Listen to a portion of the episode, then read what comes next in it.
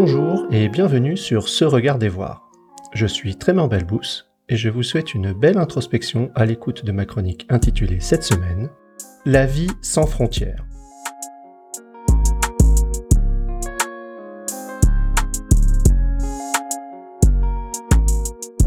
La vie sans frontières. Depuis longtemps, j'ai remarqué à quel point je cloisonne et je conditionne les choses en moi et autour de moi, à quel point je crée une vie contrainte par des frontières construites de toutes pièces.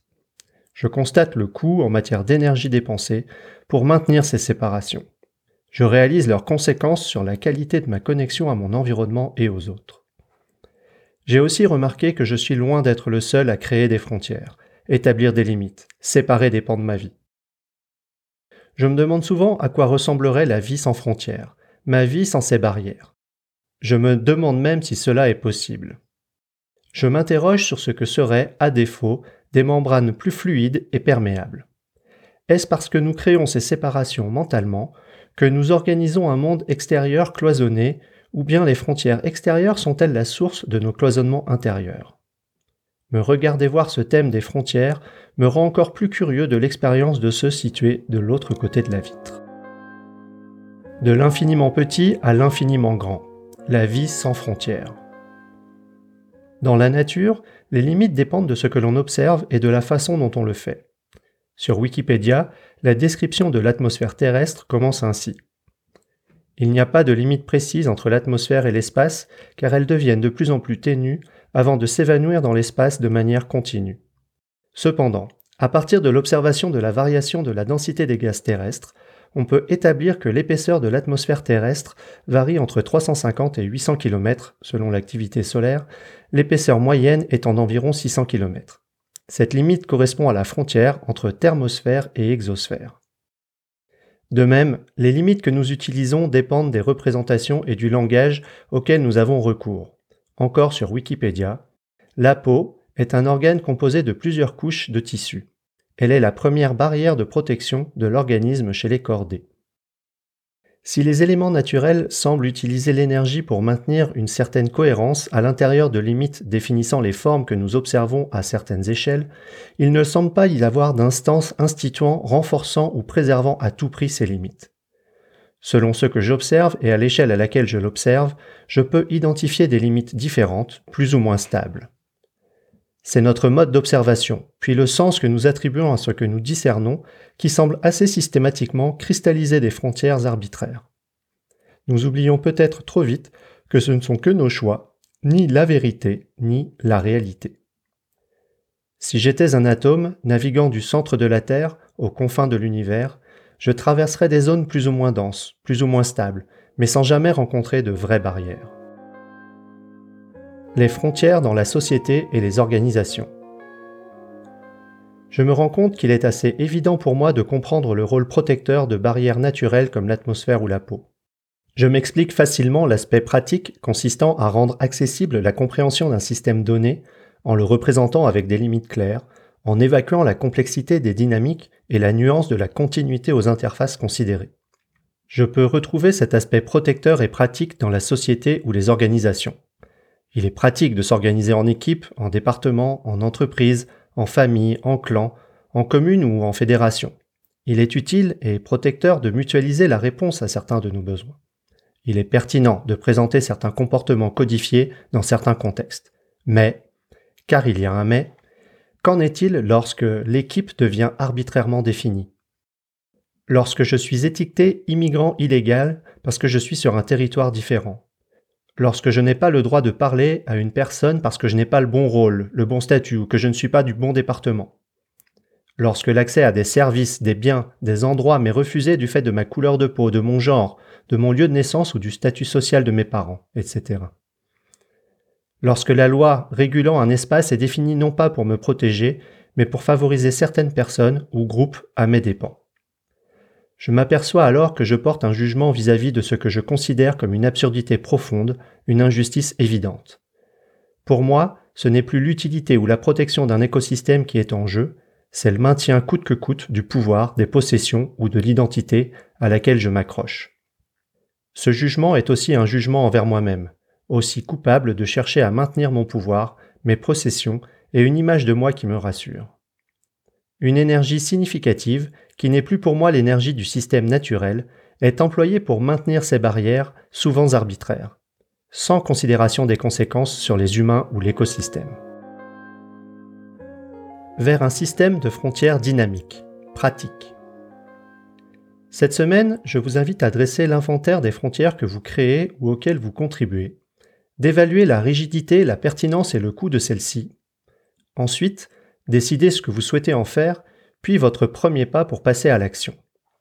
Voici les étapes que je vous propose.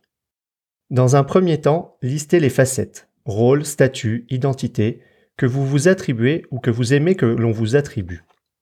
Identifiez les contextes que vous délimitez et leur potentiel chevauchement. Sport, famille, amis, politique, professionnel, personnel, ludique, sérieux. Notez comment les facettes précédentes sont autorisées ou pas à se manifester au sein de ces zones, ce que vous y révélez, ce que vous y cachez. Identifiez maintenant les domaines délimités par d'autres auxquels vous participez. Association, conseil municipal, statut juridique, entreprise, nationalité, etc. Et notez la manière dont vous contribuez ou jouez avec certaines des limites de ces domaines. Quelles frontières y distinguez-vous? Quelles facettes s'y manifestent? En quatrième point, avant d'aller plus loin, que ressentez-vous à cet instant? Qu'est-ce qui est présent Corps, cœur, tête, à cette étape de l'exercice? Maintenant que vous avez une première représentation, prenez le temps d'évaluer la rigidité, la pertinence et le coût de chacune de ces membranes que vous avez tracées ou qui vous sont imposées. Découvrez-vous des frontières devenues inutiles ou trop pesantes? Au contraire, certaines devraient-elles être renforcées ou redessinées? À nouveau, que ressentez-vous à cet instant? Qu'est-ce qui est présent Corps, cœur, tête, à cette étape de l'exercice. À partir de là, Définissez une première action et lancez-vous. Je vous recommande de prendre une action à la fois, compte tenu des effets systémiques. Tout au long de l'exercice, n'hésitez pas à revenir aux étapes précédentes. Ne vous imposez pas une linéarité qui n'existe que par le fait de la description. Sur une base régulière, mettez à jour la carte que vous venez de créer à partir des apprentissages issus de l'action. Puis choisissez-en une nouvelle. Cela vous permettra d'expérimenter, d'apprendre et de créer un système de frontières dynamique et adaptatif. Vous retrouvez cette pratique en détail dans l'article associé sur se-regarder-voir.com.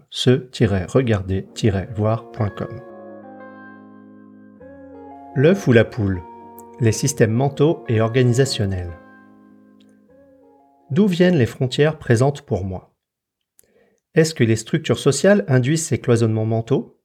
Est-ce que les structures sociales sont induites par des barrières mentales que les humains construisent collectivement? Selon certaines approches philosophiques, l'expérience directe, vierge de toute interprétation, est continue et sans frontières. C'est notre interprétation et l'utilisation du langage qui crée des distinctions et qui définit alors des limites et des discontinuités. L'atmosphère, le mot, pointe à l'atmosphère la chose qui est observée d'un certain point de vue, à une certaine échelle, avec une certaine finesse d'échantillonnage, souvent liée à la capacité des outils utilisés et des connaissances accumulées. Il n'y a pas de limite, et pourtant nous en construisons une. Sur cette même idée, bien d'autres notions telles que le temps, l'espace, la pensée sont elles-mêmes des constructions et deviennent des frontières, des discontinuités.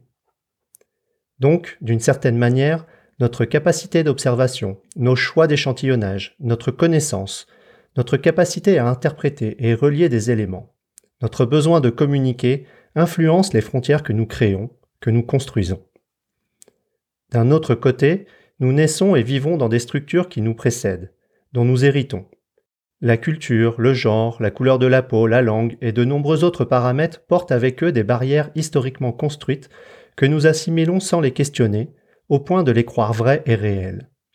Et nous sommes tous témoins des profondes différences que cela provoque, au point même d'être la cause de la mort du vivant et de l'exploitation de la nature. Je crois que ces délimitations, ce langage sont utiles, et que certaines frontières sont des protections vitales pour l'intégrité d'un système. Je crois aussi que beaucoup des barrières que je me mets ne sont plus là pour me protéger ou m'être utiles. Elles perdurent pour satisfaire un besoin de possession ou de pouvoir et de préservation de l'identité que je me suis forgée. Je crois que beaucoup de barrières qui me sont imposées peuvent parfois me protéger mais au détriment d'autres humains. Je fais alors partie des privilégiés. Beaucoup d'autres frontières ne sont là que pour préserver la possession, le pouvoir et l'image identitaire de personnes qui abusent du plus grand nombre.